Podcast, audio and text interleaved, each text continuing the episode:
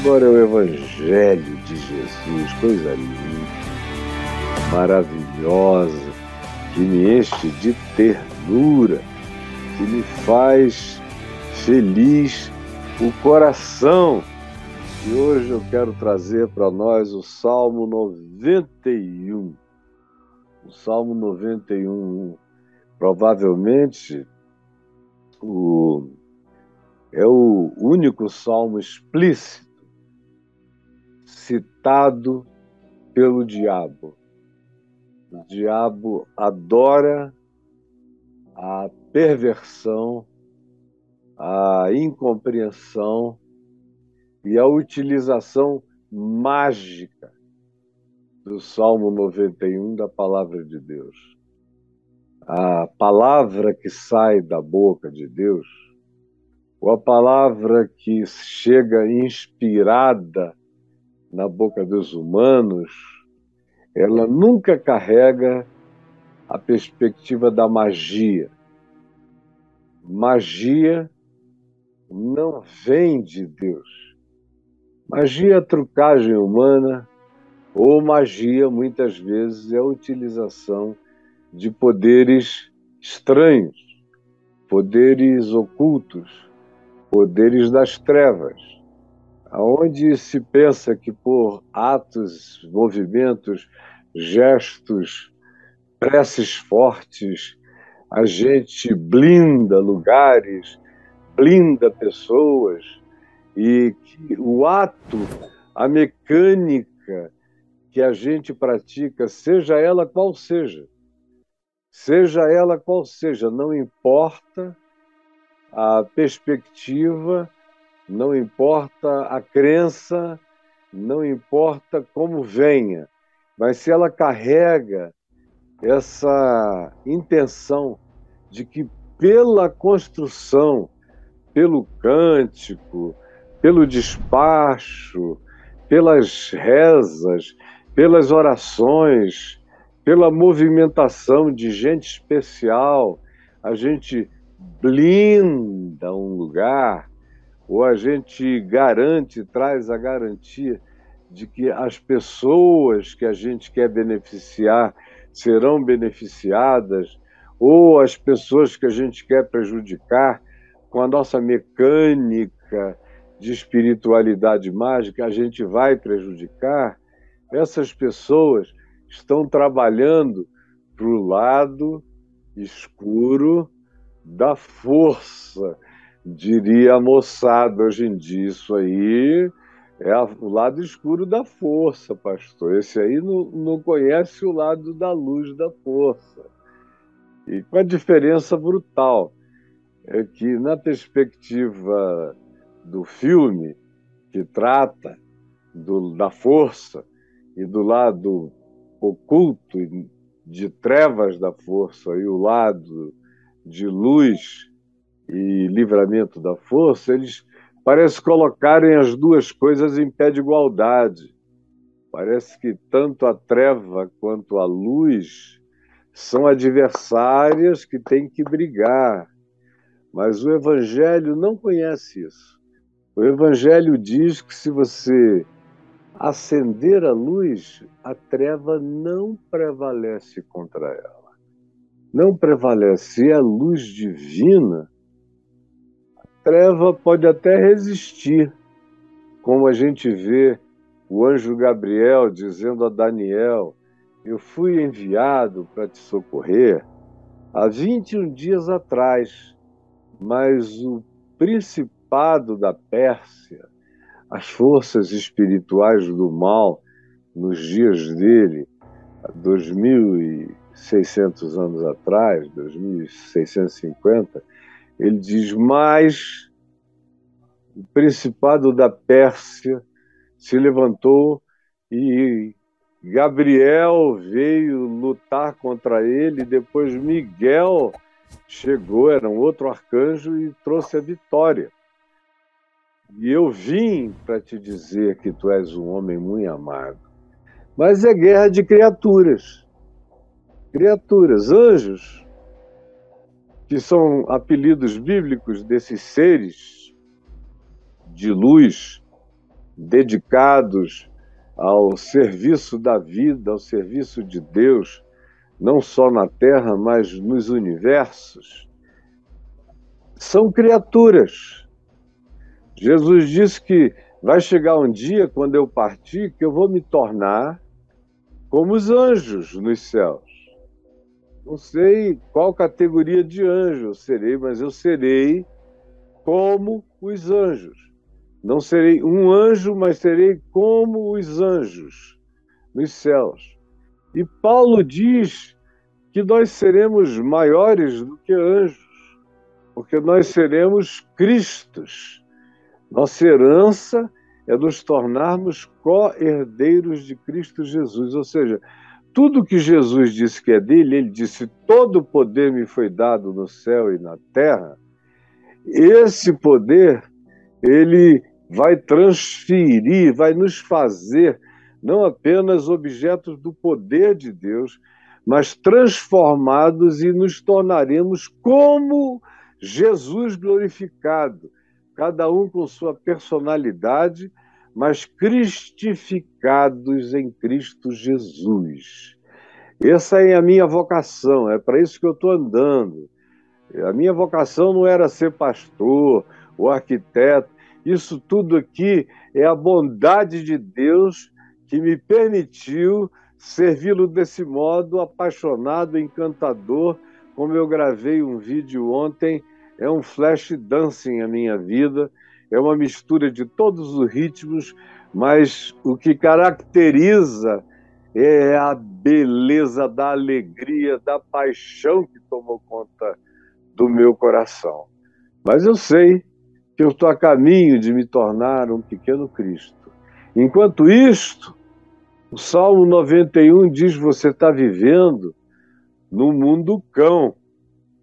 Você está vivendo aonde tudo pode acontecer. Por isso, busque o seu refúgio no Altíssimo, como ele começa dizendo, o que habita no esconderijo. Você tem ideia onde é o esconderijo do Altíssimo? tem um lugar que Deus chama de meu esconderijo. Não porque ele precise de defesa de esconder-se de ninguém, mas eu preciso conhecer o esconderijo de Deus. Você já imaginou o que é entrar no esconderijo de Deus? Habitar o esconderijo de Deus? Ver a vida a partir do esconderijo de Deus? viver nele, compreender a existência, enxergando do esconderijo de Deus para fora. E aí a primeira coisa que se diz é que quem vive, quem descobre, quem entra, quem reside no esconderijo de Deus, descansa, descansa. Além de tudo, não se esqueçam, esse é um livro antigo de um grupo humano que era cercado de desertos por todos os lados. Quando você vai a Israel, você entende porque o deserto está tão presente na Bíblia e nos Salmos. Porque é um lugar onde não existe vegetação que espontaneamente brote, a não ser em poucos lugares verdes, como o Vale de Jezreel, como alguns lugares da Campina do Jordão, espontaneamente florescem. Do contrário, ou as chuvas têm que cair ou o homem tem que arar, porque a terra que mana leite e mel pode até manar, mas a gente tem que rasgar os sucos e jogar as sementes, tratar e cuidar, irrigar, como eles fazem há muitos anos lá, gota a gota, e ficam felizes da vida quando vem a chuva, em grande abundância. Agora, por isso é que há essa ênfase tão grande no descanso à sombra. Para quem vive no deserto, uma sombra é indescritível. Eu mesmo, que nunca fui beduíno do deserto, nunca tive que dormir numa tenda de beduíno com os beduínos, mas eu conheço as tendas dos beduínos e sei como no meio do solão eu já entrei em várias tendas de beduínos em Israel. E no extremo sul, por exemplo, no deserto do Negev, ou no deserto na área circundante a Berseba, que está cercado também no todo pelo deserto do Negev.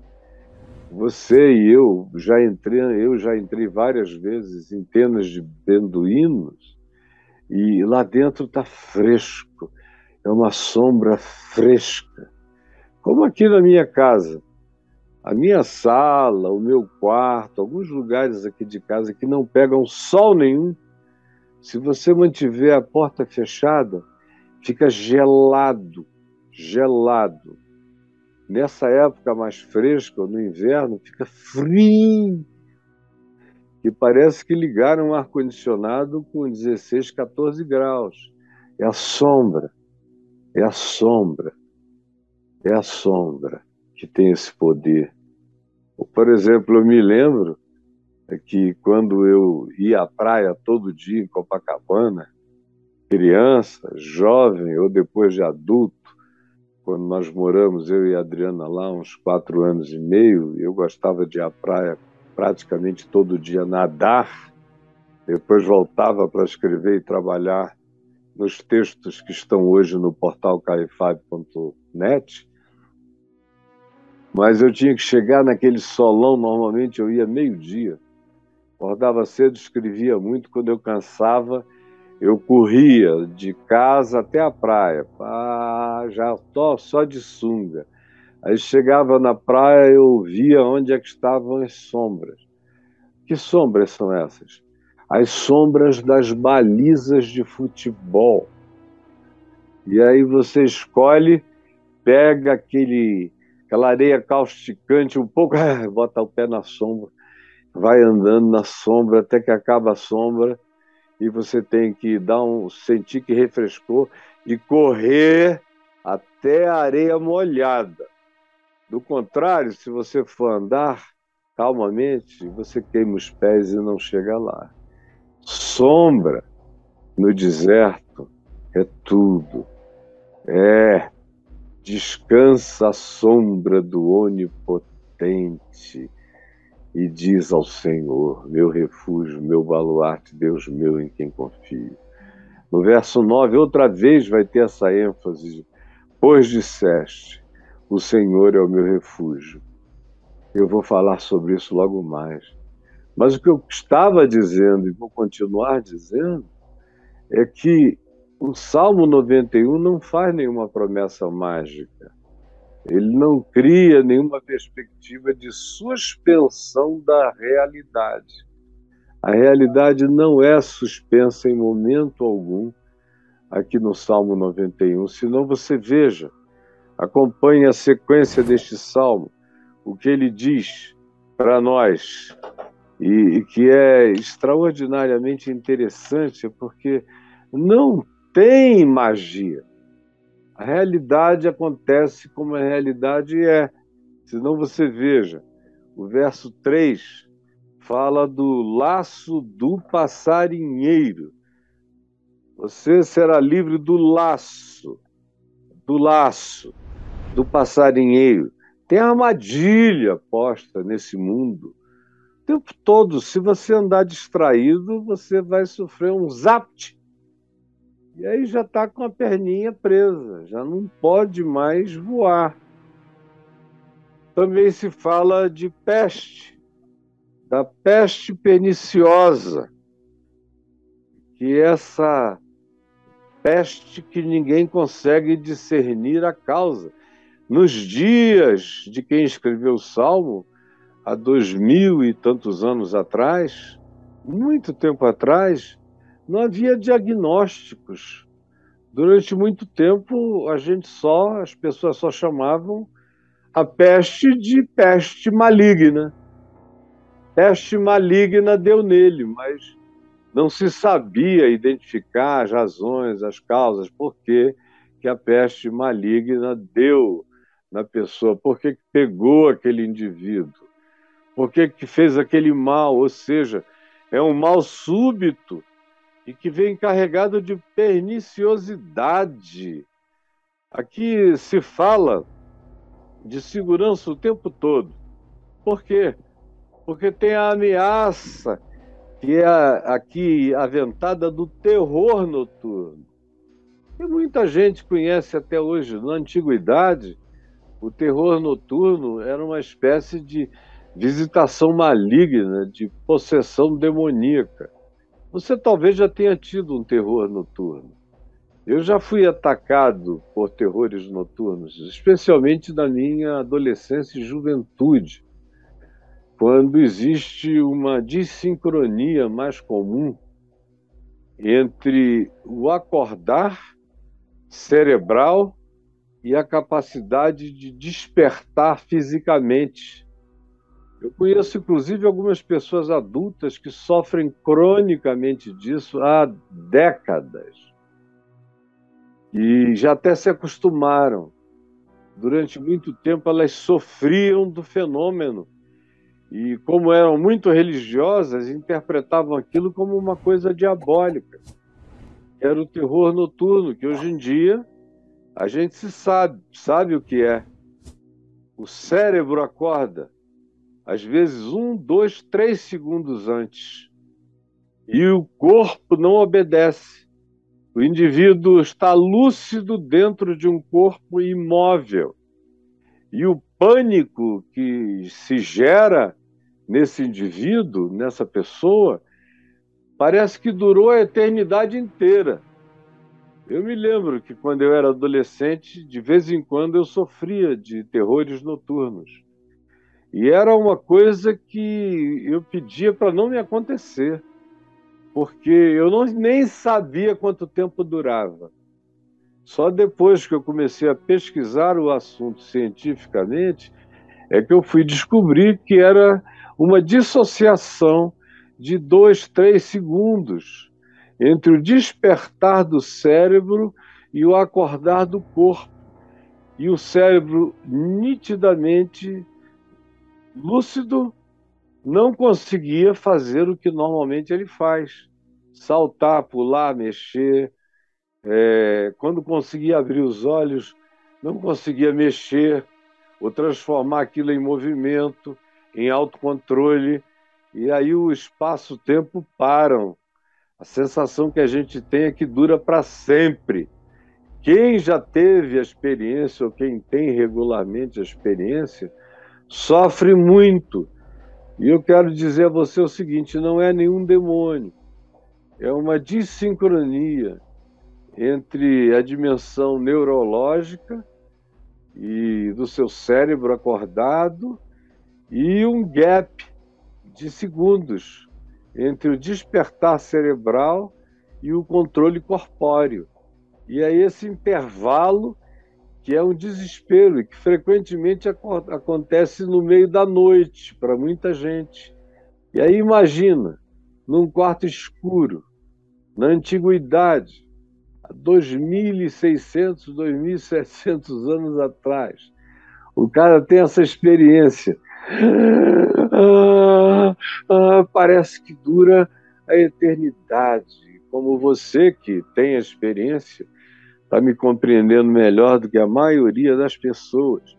Aqui também se fala da seta que voa de dia. Olha só que coisa impressionante. Essa coisa que vem do nada, que voa de dia, que atinge você sem você saber de onde.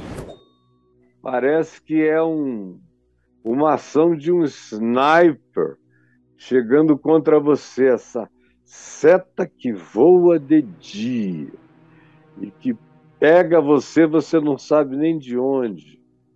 Bala perdida, seta que voa de dia, peste que se propaga nas trevas, você veja como essa sensação do mal, e eu estou inicialmente falando da sensação, porque muitas vezes é uma sensação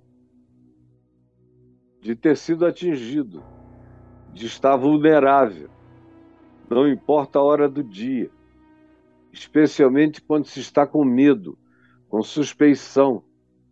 Mas você veja que esses ataques subjetivos ou objetivos não têm hora. A maioria deles aqui são subjetivos.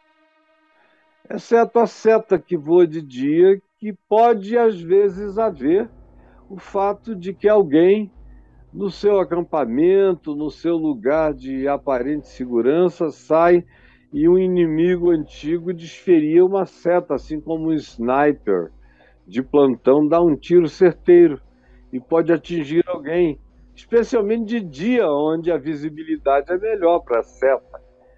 Ninguém joga seta à noite, porque o risco de desperdiçá-la é enorme, mas de dia a certeza de atingir é imensa.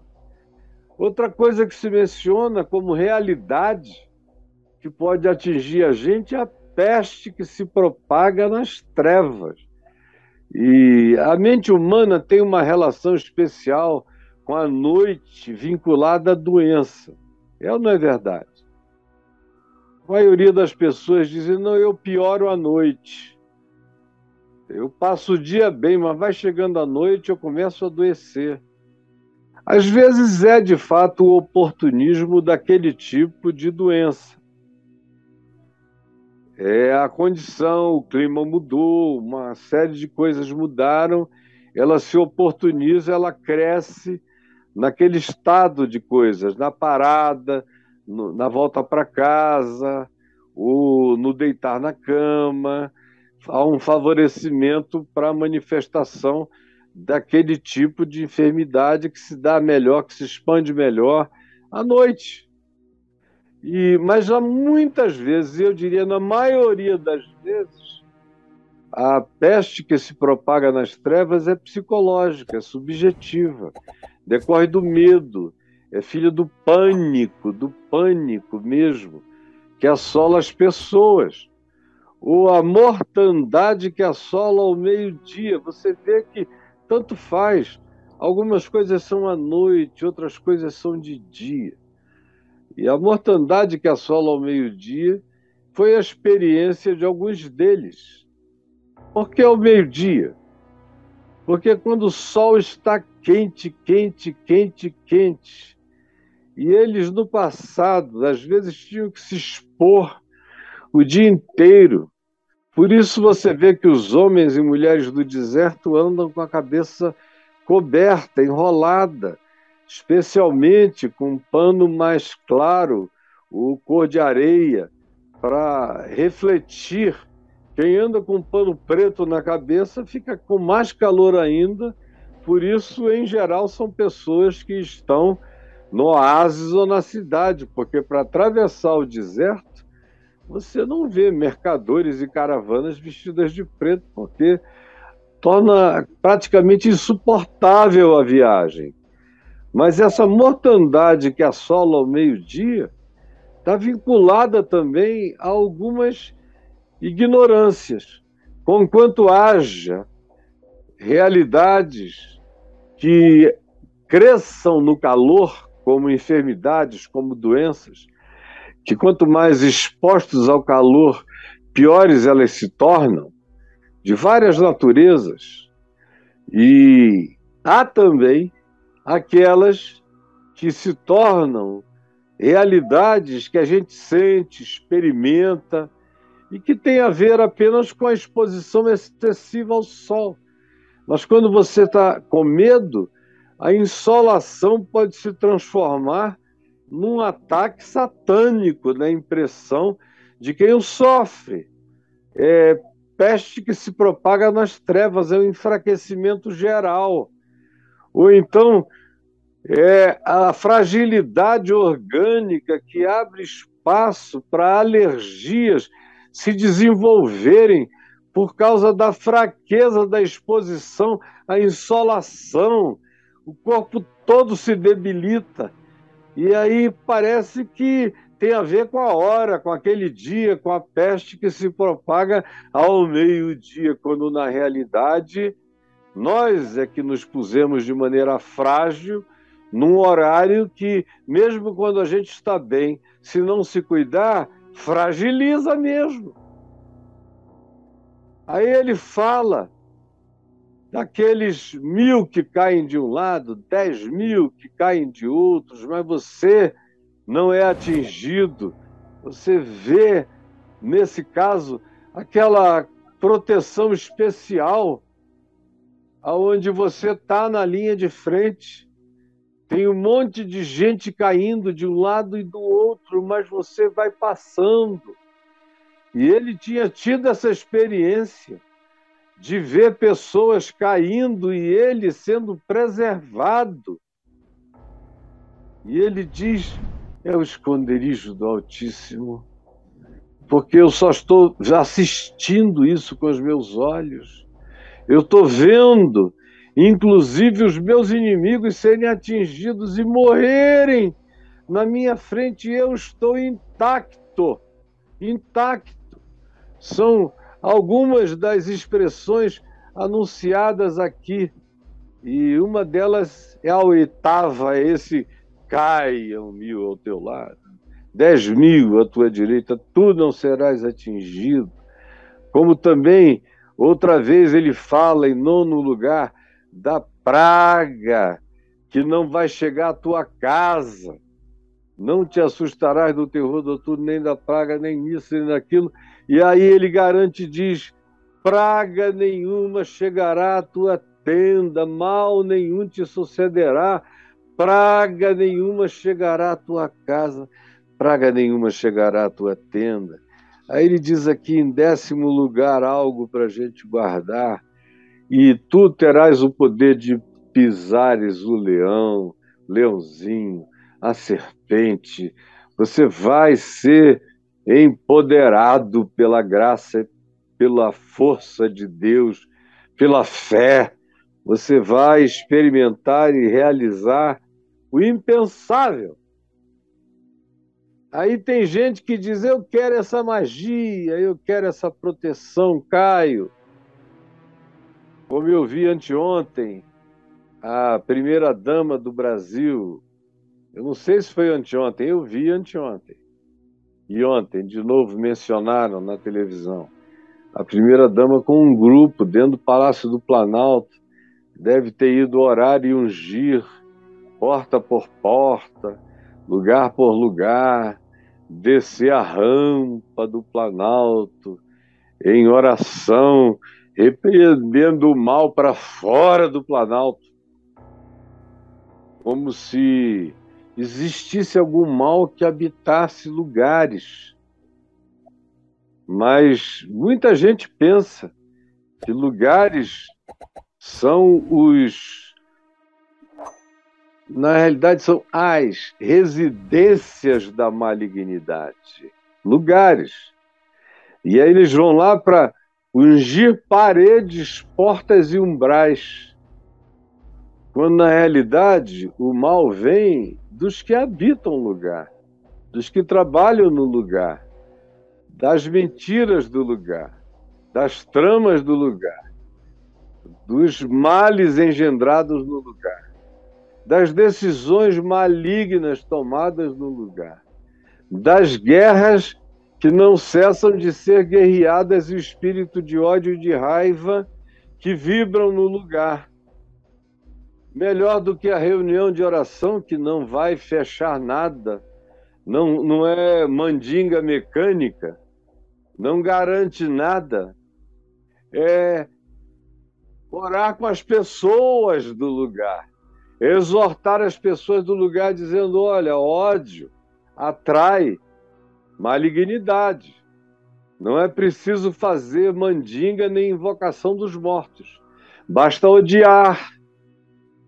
Porque ódio é homicida e o diabo é o pai da, do, do homicídio. Ele é homicida desde o princípio. Basta que seja um lugar de invenção de fake news, de mentiras, divulgação de inverdades. A mentira tem um pai, que é o diabo. As conspirações têm um pai, que é o diabo. Isso não sai por unção de óleo das paredes. Só sai por limpeza voluntária, decidida e convertida e consciente do coração humano. Por isso, não adianta eu te dizer e te dar essa lista aqui, esses dez itens de proteção que estão aqui no Salmo 91, dizendo: olha, o laço do passarinheiro, a peste noturna, o terror noturno, a seta do meio-dia, a peste que se propaga nas trevas, a mortandade que outra vez assola ao meio-dia, dia ou noite, tanto faz dia ou noite, ou tanto faz o tamanho da ameaça, vão cair de um lado, vão cair do outro, você vai ficar intacto. E mais ainda, a praga não vai entrar na tua casa, a peste maligna não vai penetrar lá, e tu vais ter poder de pisar a malignidade, a maldade, tu não sofrerás mal nenhum, com a graça de Deus, tu vais passar intacto por isso tudo. Agora olha aqui para mim. E veja só, não é magia, não é mecânica, isso decorre de algumas atitudes de natureza espiritual. Primeiro você veja, bem no início do salmo, como ele diz, ele começa fazendo uma declaração confessional da fé dessa pessoa que aqui se manifesta escrevendo esse salmo. Porque esse indivíduo que habita o esconderijo do Altíssimo, que mora num lugar indevassável, no, no bunker de Deus, e descansa à sombra, no frescor de Deus, no frescor do Onipotente, aonde você dorme para sempre em paz ninguém vai te tocar. Aí a declaração seguinte é: por que que isso acontece? Quando é que a gente entra e habita o esconderijo e descansa na sombra desse que nos guarda e ninguém toca? Essa pessoa que habita esse esconderijo, que tem o frescor eterno dessa onipotência protetora é aquela que o verso 2 diz, que ela assim fala ao Senhor. Ela diz ao Senhor: Tu és o meu refúgio, o meu baluarte, Deus meu em quem eu confio. Você diz isso de verdade? De verdade. Porque tem muita gente que diz isso assim, supersticiosa, mágica e mecanicamente. Da boca para fora, parece que esse salmo tem poder. Tem gente até que, eu me lembro, quando eu era jovem, lá na minha cidade de Manaus, saía para expulsar demônios. Tinha muita gente que dizia: não deixa de ler o Salmo 91, antes e durante, que é para você ficar empoderado. E aí eu, bem novinho na fé, dizia: desculpa, eu sei o Salmo 91 de cor, desde antes de eu me converter. Mas não é ele que me protege. Eu não creio em magia. Eu não creio em mandinga de Deus. O que me protege é a confiança. E não é só de boca. Eu digo com a minha boca, como diz o salmista, eu criei por isso é que falei.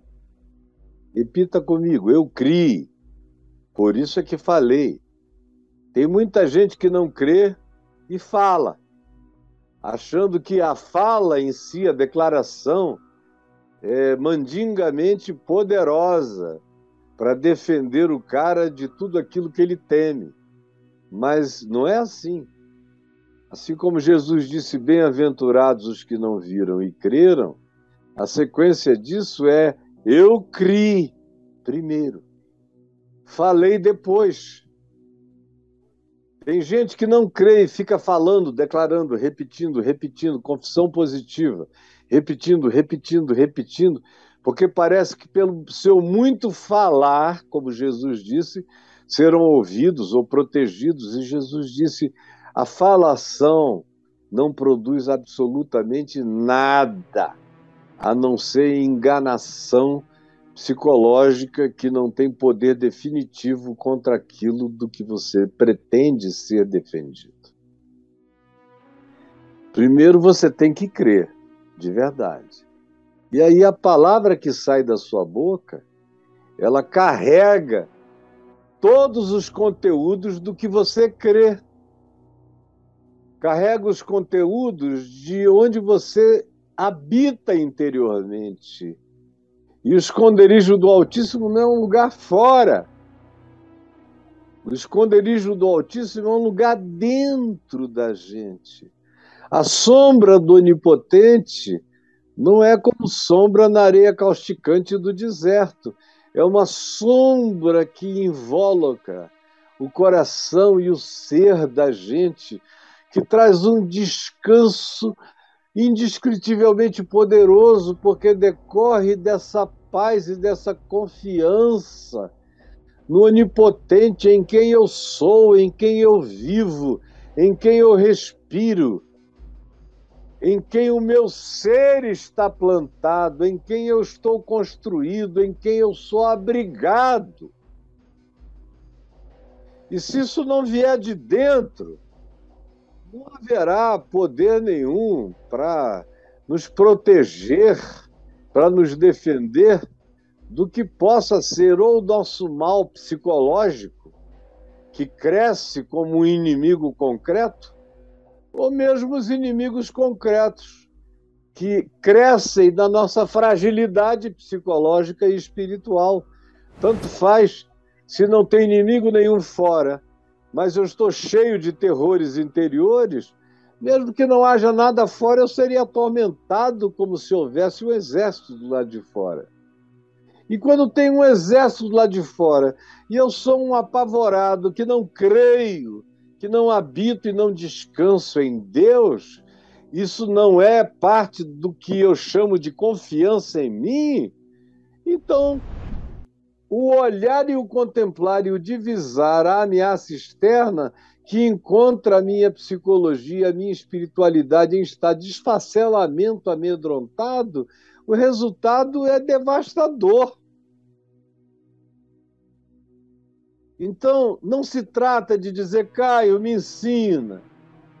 Esse, essas dez proteções porque aqui estão listadas dez grandes perigos para o homem antigo e que continuam a ser realidades assombrosas para pessoas hoje em dia que não se escondem, que não encontraram habitação no esconderijo do Altíssimo, que não encontraram o frescor da sombra do Onipotente como realidade interior no coração. Por que, que é interior? Porque do lado de fora o pau está cantando. Do lado de fora as coisas estão acontecendo. O laço está armado, a peste está presente, o pânico noturno, a seta, o perigo de dia, o perigo à noite, a mortandade que pode assolar de repente, você vê pessoas morrendo uma atrás da outra, ou as setas objetivas que destroem pessoas de um lado ou do outro, ou as setas subjetivas que fazem as pessoas caírem e morrerem de medo, ou a praga que visita a casa da gente, ou os leões, os inimigos e as serpentes.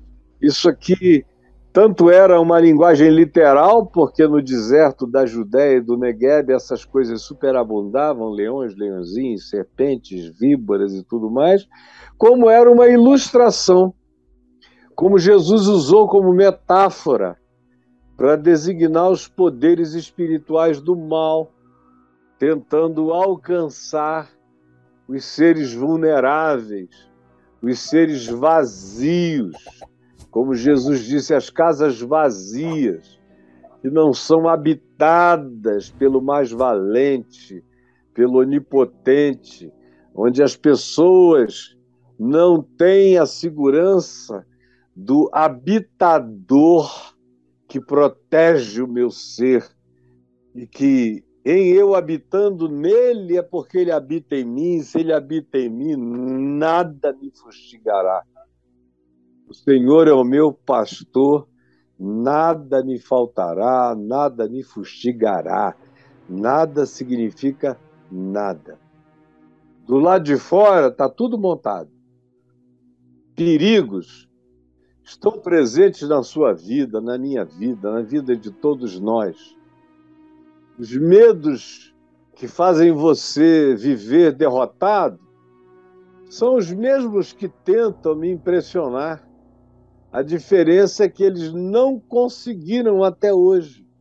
Faz muitos anos que eu não sinto medo nem de homens, nem de anjos, nem de demônios, nem de coisas esquisitas, nem de viver com coragem e nem de morrer completamente em paz. Não tenho medo de nada. Aí fica difícil fica difícil você ter histórias suas de pânico, de terror, ou disso ou daquilo. E eu não sou nenhum ser especial. Eu só dou graças a Deus pela bem-aventurança de ter tido, sobretudo, um pai desassombrado na minha vida, que explicou para mim o medo objetivo, o medo subjetivo, e que tirou de mim e que me forçou a encarar meus medos desde criança. Meu filho, você podia ir até a casa da sua avó, pegar algo que eu deixei hoje lá e que ela pegou para mim com tanto carinho, uma cesta de saputilha, que a gente chama aqui de saputi, que meu pai gostava e eu adorava. Vá lá, era um caminho assim de uns metros na escuridão absoluta. Minha avó materna, mãe velhinha, não ia de jeito nenhum, porque ela era, apesar de presbiteriana e crente, era supersticiosa. Como ela criava galinha, ela tinha medo de galinha sem pescoço, de um monte de superstições indígenas. Ela também filha de caboclos com eh, ascendência indígena direta ela tinha aquele mundo da floresta na cabeça dela, que ela tentava passar para nós como impressão, e meu pai ia matando as assombrações.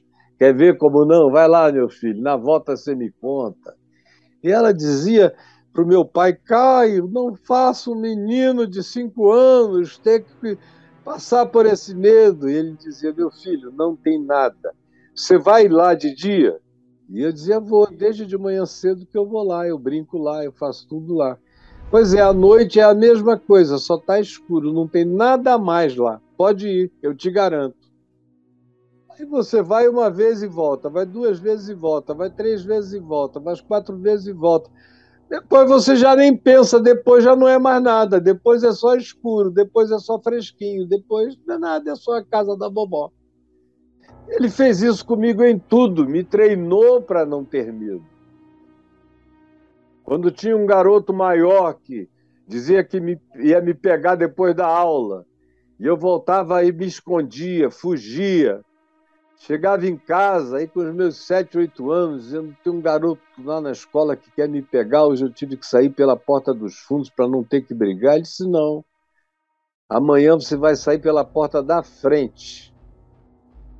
E se ele estiver lá na frente, você ainda diz cumprimente, oi, tudo bom? Olhando para ele. E se ele vier correndo para cima de ti, meta a mão nele como se você fosse dez vezes maior do que ele, e você vai ver a força que você tem e não sabe. A força que você tem não é essa que você carrega a pedra, não. É uma que está aqui dentro de você, que vem com o poder de uma droga chamada adrenalina, que vai tomar, tomar conta de você, que você vai ser capaz de carregar coisas mais pesadas que você nunca imaginou que poderia. Vá! E ele me treinou e eu fui, eu fui, eu fui, até que tamanho já não era documento. Depois veio o jiu-jitsu, onde o tamanho também não é documento. Aí veio, vieram as milhares de experiências, vendo que eu podia passar por cima de tudo e você vai ficando seguro. Aí veio o evangelho. Aí no evangelho nem o diabo tinha mais poder para me dizer nada, nem o inferno, nem a morte, nem a vida, nem coisas do presente, nem do porvir, aquela convicção de que nada poderia me tirar do esconderijo de Deus que está em Cristo Jesus, o nosso Senhor. Aí essas outras coisas viram detalhes você já não anda mais preocupado com nada disso. Mas por quê? O Salmo nos dá algumas razões desse porquê, dessas coisas. Primeiro começa com esse pois tu disseste. Pois tu disseste. Diz aí nesse verso inicial do Salmo, pois tu disseste, está aqui no verso 2, Pois tu dizes ao Senhor, dizes ao Senhor, não é uma declaração positiva. Não é declaração positiva, é oração de fé, pois dissestes ao Senhor. É com Deus o papo, a fala, não é condicionamento mental, andando, andando e repetindo e repetindo como acontece com você, que vai ficando neurótico, paranoico. É isso que as igrejas ensinam. Repita, repita positivamente: nada vai me acontecer, nada vai me acontecer, a peste não vai me pegar, o laço não vai estar lá. Aí você vai, vai, vai, vai, vai, zapt, vupt, pá. Aí você vai ficando e caindo no meio do caminho para todo lado. E quanto mais você declara, mais medo você tem. Porque quem confiou não fala isso mais do que uma vez ao Senhor. Basta uma vez. Tu és o meu refúgio. Tu és o meu baluarte. Deus meu em quem eu confio. Pronto. Se eu ficar falando, é porque eu não confiei. É porque eu não entreguei eu não assumi, eu não absorvi. As vãs repetições, como disse Jesus, são vãs. Não valem de nada, não produzem nada. São tentativa magificante que não produz nenhuma graça, nenhuma força vitoriosa no nosso ser. Porque esse poder não nos cerca fora. Esse poder nos habita dentro. Se ele não estiver dentro de nós, não adianta você erguer paredes fora. Eu conheço gente que vive protegido e morrendo de medo, coberto pelo pânico do quarto escuro. Nada chega lá.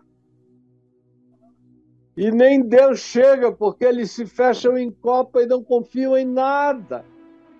Vivem assombrados pela fantasia imaginosa e perversa que eles próprios não param de conceber.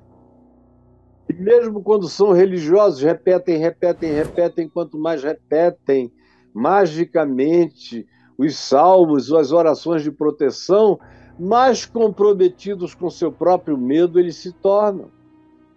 Então é diz ao Senhor: o meu interlocutor vive, o meu interlocutor vive. Repita isso comigo, não é coisa de criança, não. O meu interlocutor vive e é o Senhor da minha vida e de todas as coisas e de todas as criaturas, e é com Ele que eu falo. Eu não grito, eu falo aqui, eu falo para dentro. Senhor, Tu és o meu refúgio, Tu és o meu baluarte, Tu és o meu Deus, em quem eu confio. E olha que aqui eu falei, tem horas que eu nem abro a boca, eu só falo aqui na minha mente. Porque Deus não precisa de língua tremulante nem de gritos. Ele ouve o falar do meu coração. Diz ao Senhor: Tu és o meu refúgio, Tu és o meu baluarte, Deus meu em quem eu confio.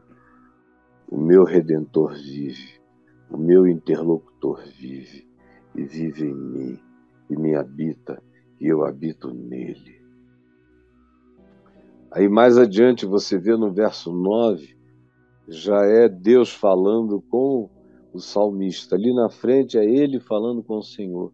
Aqui no verso 9, diz que isso tudo do qual ele é protegido, que eu já li aqui para você, essa quantidade, laços, pestes, terrores, setas, pestes nas trevas, mortandade ao meio-dia, gente caindo de um lado, caindo do outro, você não sendo atingido e livre da praga que não vai chegar na sua casa e poder para pisar aqueles que são os predadores espirituais.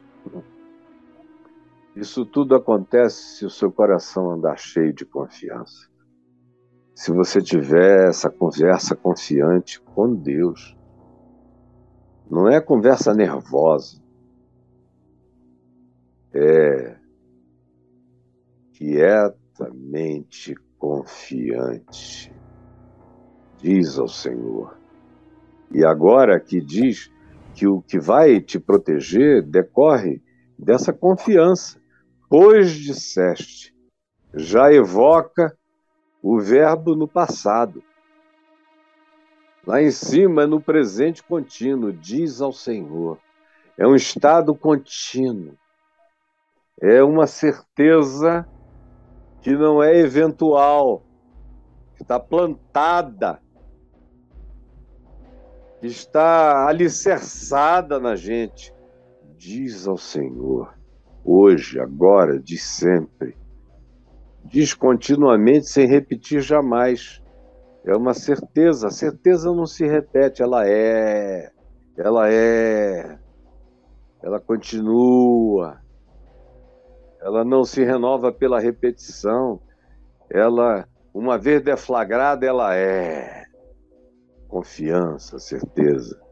E agora aqui, ele evoca já o que ele sabe que está presente no coração dessa pessoa que está atravessando isso tudo.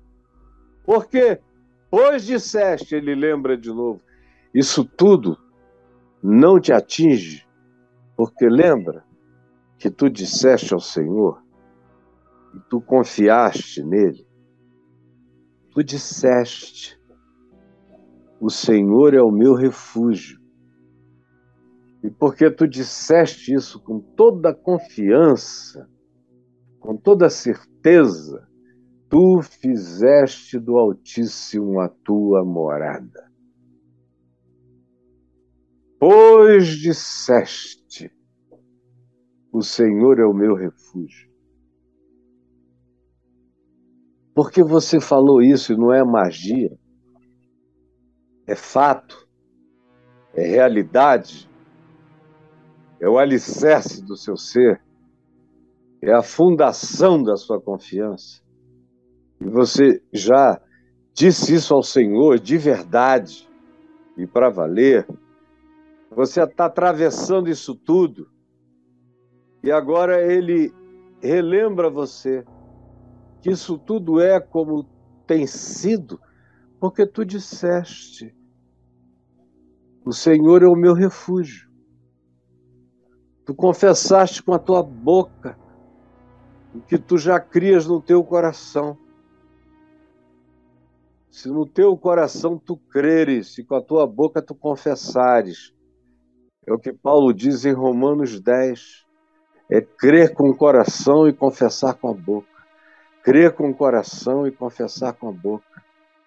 Não é confessar com a boca até condicionar o coração, porque não acontece isso. É crer com o coração e confessar com a boca. É crer com o coração e confessar com a boca. Crer. Pois disseste: O Senhor é o meu refúgio. Porque tu disseste isso crendo no coração, o que que acontece? O verso 9 diz: Tu fizeste assim do Altíssimo a tua morada. No teu coração, com a tua confiança, a declaração da tua certeza, tu habitas no esconderijo do Altíssimo, tu descansas à sombra do Onipotente, tu habitas e moras e resides no refúgio de Deus, no lugar inalcançável, inexpugnável, inatingível pela malignidade. E a malignidade não é impinge, coceira na pele, impetigo, não, não é nada disso. A malignidade é aquilo que destrói o coração que tira a fé da gente, que destrói a confiança,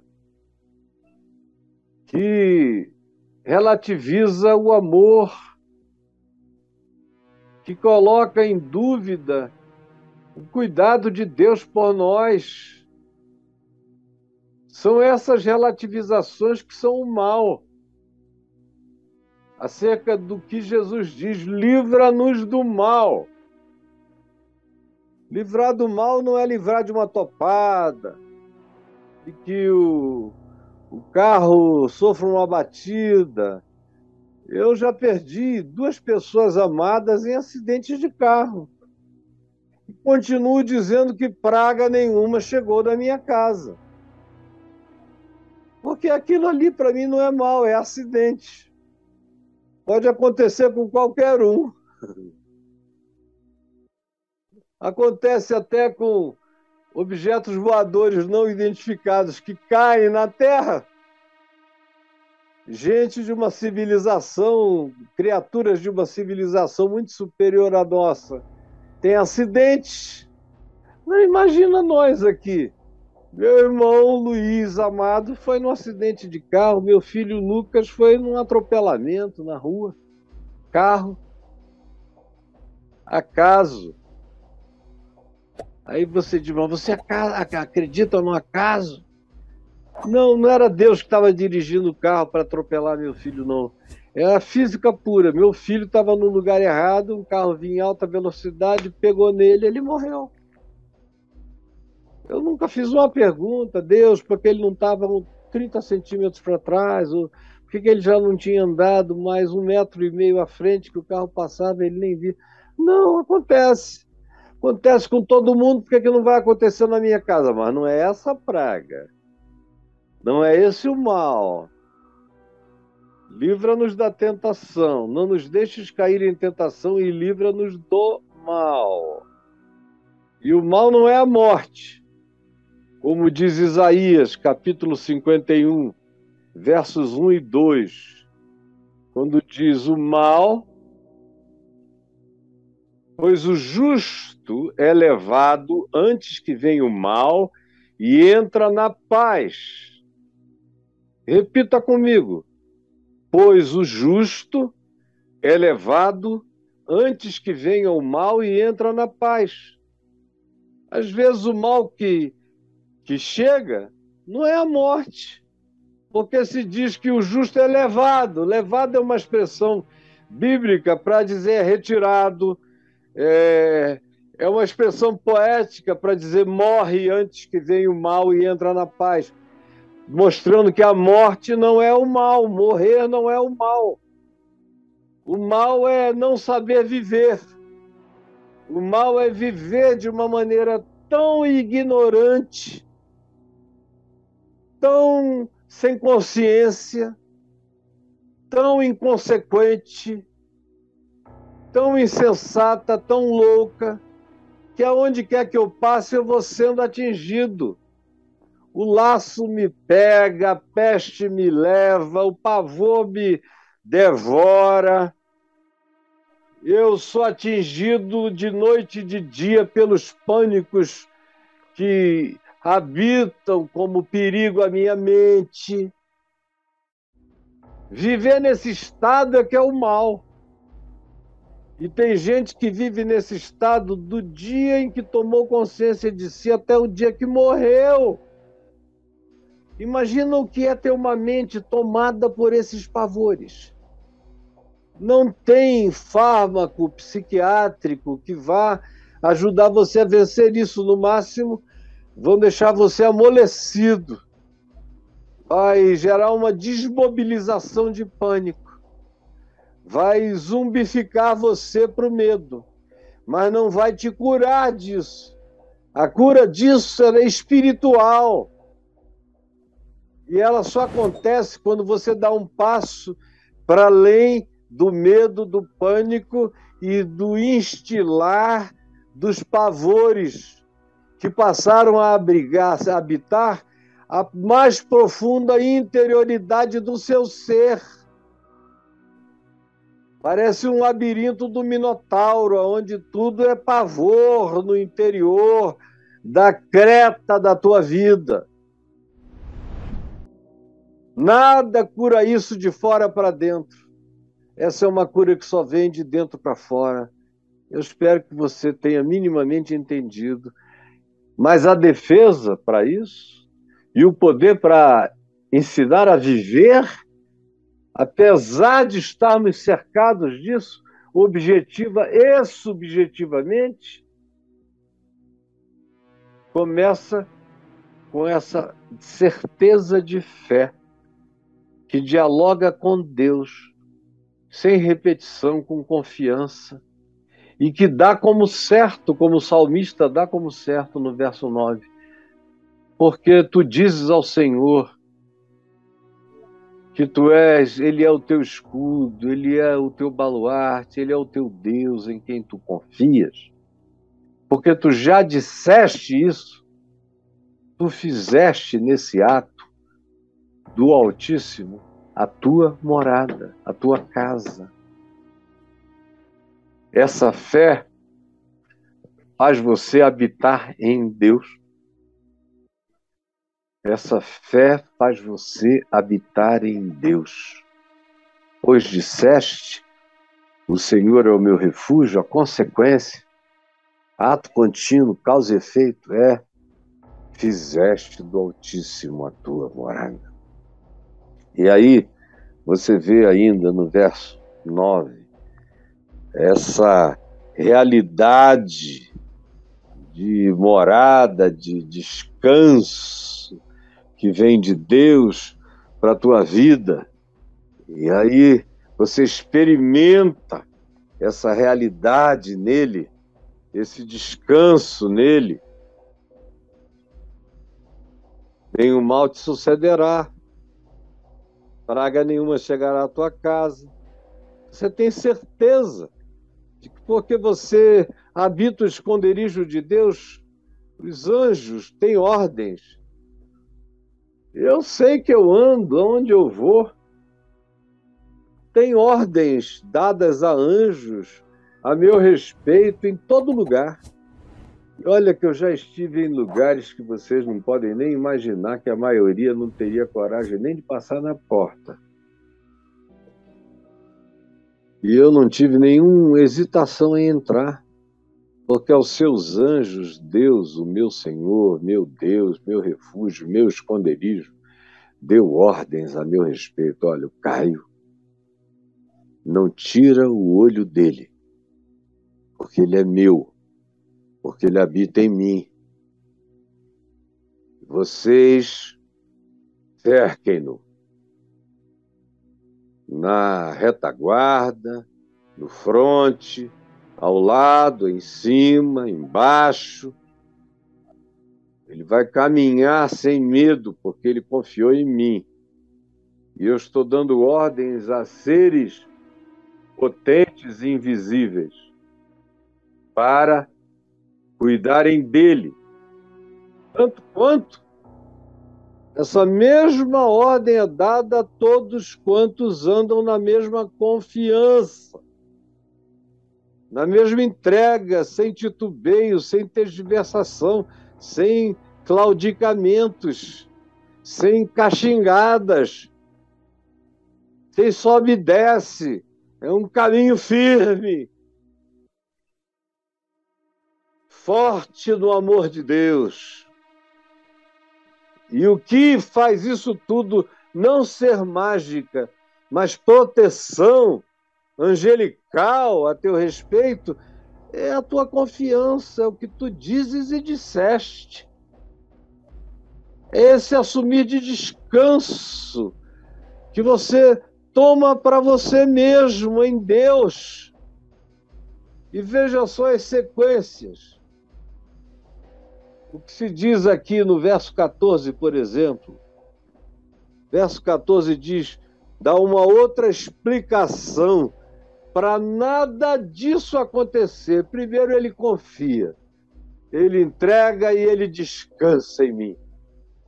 Ele sabe que existem ordens espirituais dadas em favor dele,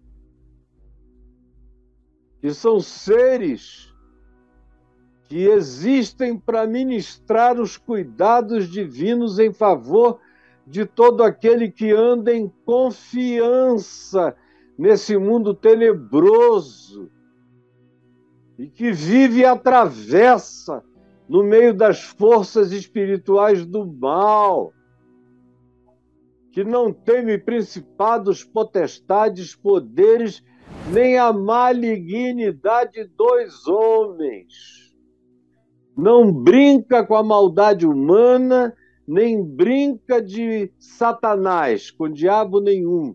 Anda seriamente na graça de Deus, mas essa confiança que o habita decorre da certeza do amor de Deus por ele. Por isso, o verso 14 diz: Porque a mim se apegou. Se apegou, adoro essa palavra né? Quando eu ouvia, quando eu era menino, os meus parentes em casa, eu vivia com meu pai, para onde ele ia, eu ia, às vezes até para o escritório de advocacia. As férias, às vezes eu até ia, gostava de passar o dia lá, embora eu fosse um moleque da pipa, do papagaio, da bola, das molecagens e tal, de vez em quando eu estava tão assim apaixonado por ele que eu dizia: Deixa eu ir contigo, pequeno passava o dia lá. E quem via dizia assim: Ô oh, Caio, esse teu menino é apegado a ti, não é? E essa era a palavra perfeita para definir o que eu sentia por ele: era apego, um amor apegado. E aqui se usa essa mesma expressão para descrever o amor por Deus como de um filho apaixonado por um pai, por uma mãe, porque a mim se apegou com amor, eu o livrarei. É muito lindo. Não é poesia, é verdade. Porque a mim se agarrou com amor. Confiou, se entregou, tem certeza do meu caráter, do meu cuidado por ele ele se apegou, ele se entregou. Ao meu lado ele não teme coisa nenhuma, porque a mim se apegou com amor. Eu, é Deus dizendo, eu o livrarei. Imagina o que é, que é Deus dizendo, eu o livrarei. Quem vai tocar nesse cara? É baseado nisso aqui que Paulo escreve tudo que escreve em Romanos 8 Sim, quem é que vai? Quem vai se levantar? Quem separará? Quem vai objetar? Quem vai me acusar? Quem é que vai me apartar dele? Eu me apeguei a ele com amor e ele me livra, e ele me põe a salvo, porque eu, eu conheço ele e ele me conhece. A gente tem uma relação de experiência de amor, de confiança e de entrega. Eu não tenho dúvida nenhuma sobre o amor dele por mim. Por isso ele me põe a salvo, ele me guarda. Eu o conheço, ele me conhece, cada dia eu o conheço melhor. Tanto mais quanto eu o conheço, mais confiança cresce em mim. E aí vai adiante e prossegue falando que esse amor nos invólucra. Maravilhoso. E aí o verso 15 diz: Ele me invocará. E essa invocação é dizer: Senhor, eu estou aqui. Senhor meu Deus, tu me vês. A minha vida está diante de ti. Tu és o meu refúgio, o meu esconderijo, o meu socorro, o meu baluarte, Deus meu, em quem eu confio. Pois tu me livrarás do laço do passarinheiro, da peste perniciosa, cobrir-me-ás com as tuas penas, sob as tuas asas eu estarei seguro, porque a tua verdade é broquel, é pavês e é escudo. Eu não me assustarei de nenhum terror noturno, nem de nenhuma seta que voa de dia, nem das pestes que se propagam nas trevas, nem da mortandade que assola ao meio-dia. Caiam mil ao meu lado, dez mil à minha direita, eu não serei atingido. Pois eu disse, tu cumpres eu disse: O Senhor é o meu refúgio. Dizendo isso, eu te fiz a minha morada. Por isso eu sei que mal nenhum me chegará, praga nenhuma visitará a minha casa, a minha tenda. E praga não é um filho morrer. Praga é ter os filhos vivos, perdidos, sem saberem viver. E graças a Deus essa praga não chegou na minha casa. Pois disseste: O Senhor é o meu refúgio, fizeste do Altíssimo a tua morada, nenhum mal te sucederá, praga nenhuma chegará à tua casa, pois ele deu ordens a teu respeito aos seus anjos para que te guardem em, em todos os teus caminhos. Em todos os teus caminhos.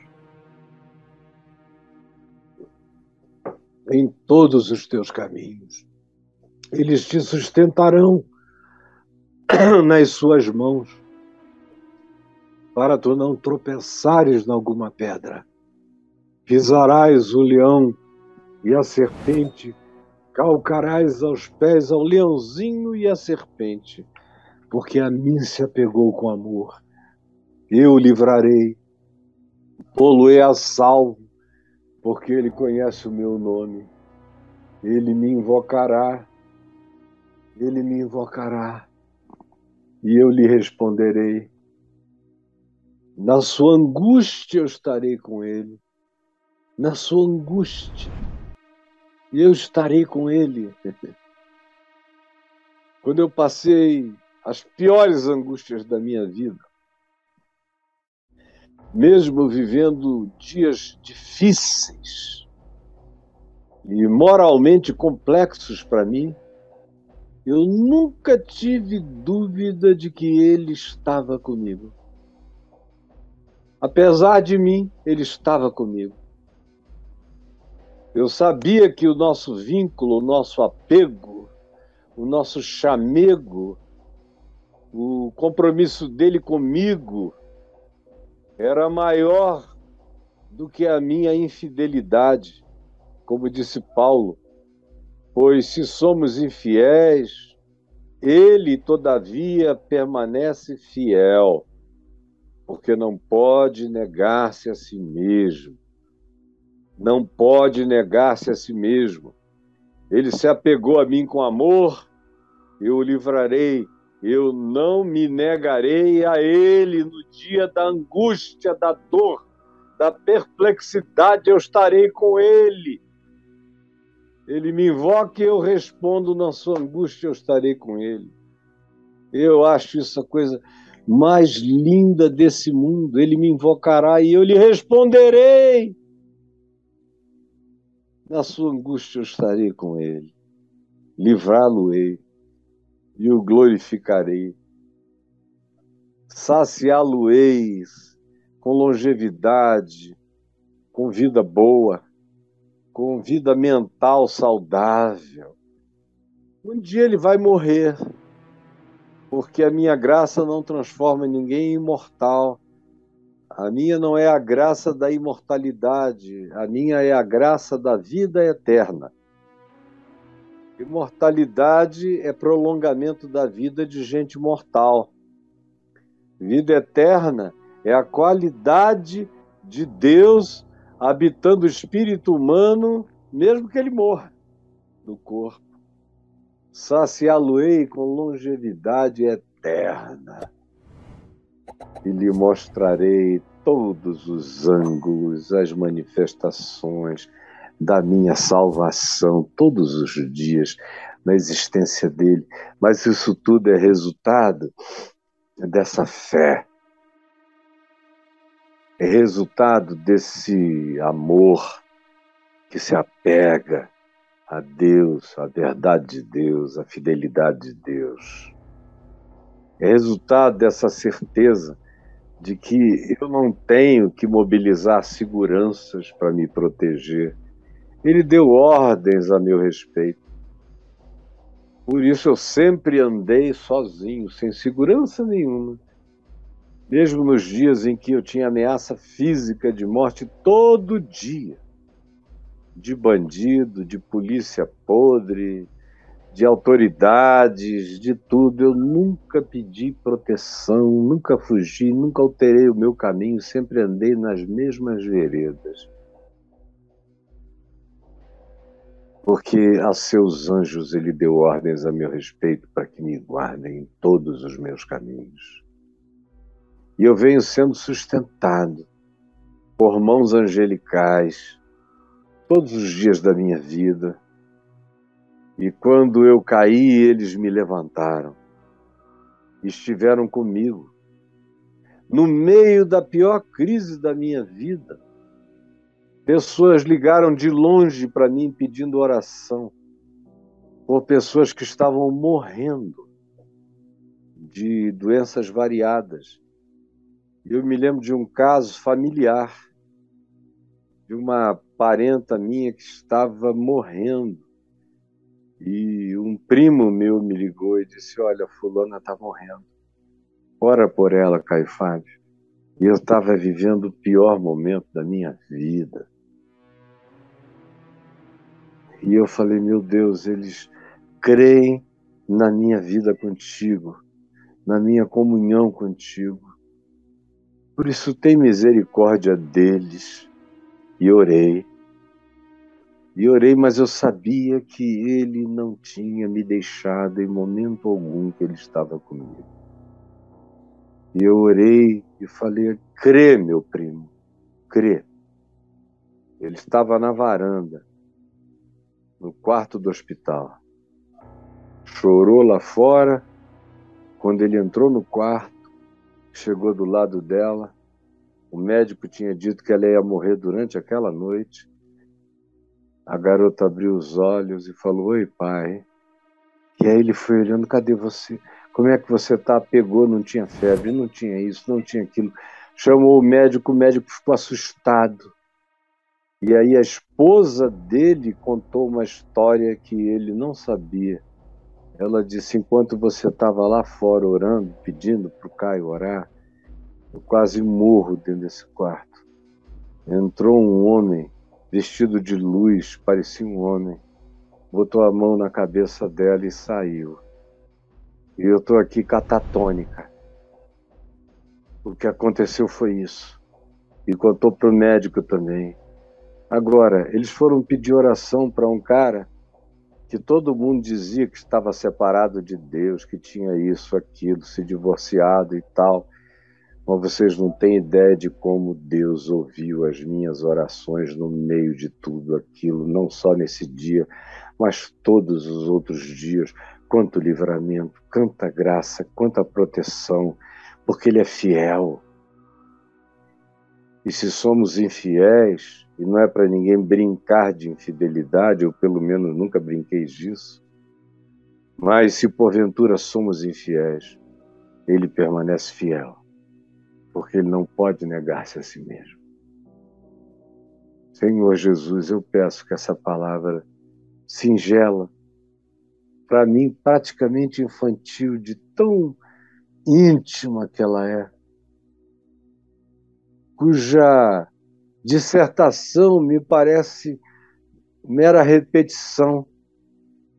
Eu te imploro, todavia, que alguns que tenham ouvido esse salmo a vida inteira o tenham agora compreendido pela primeira vez e tomado posse dele não como um salmo mágico, mas como um caminho de fé, de segurança, de descanso, de habitação no esconderijo, no refúgio de Deus, com essa certeza de que tem seres invisíveis com ordens a meu respeito, eu posso andar sem medo de dia, de noite, nas trevas, na escuridão, na ameaça, em qualquer circunstância. Eu posso viver em confiança. Eu posso não olhar para o inimigo que cerca a casa de Eliseu, como Geazi fez. E eu peço que hoje a oração de Eliseu se torne aquela que tu ouças aqui como ele pediu por Geazi, Senhor, abre-lhe os olhos para que ele enxergue que mais são os que estão conosco do que os que estão com ele. E Geazi abriu os olhos e viu carros de fogo e seus cavaleiros, e viu as miríades de outra dimensão, com aparatos que os homens até hoje não sabem nem de que natureza são, protegendo o acampamento do homenzinho Eliseu, que era teu amigo, que a ti se apegou com amor. E tantos outros que da fraqueza tiraram força, que puseram em fuga exércitos de estrangeiros, que receberam pela ressurreição seus mortos que tiraram força da fraqueza, porque creram no teu nome, porque confiaram no invisível e viram os poderes visíveis baterem em retirada. Por favor, enche-nos de fé e salva-nos dessas crençazinhas religiosas que só servem para enganar, para controlar, para subornar, para manipular, mas não produzem saúde, confiança, esperança, independência de tudo, porque nós estamos apegados ao teu amor. É o que eu te peço que tu realizes como compreensão e fé real no coração de cada um daqueles que me ouvem, porque a fé vem pelo ouvir. Pelo ouvir essa palavra de Deus, a palavra da fé, em nome de Jesus. Amém e amém.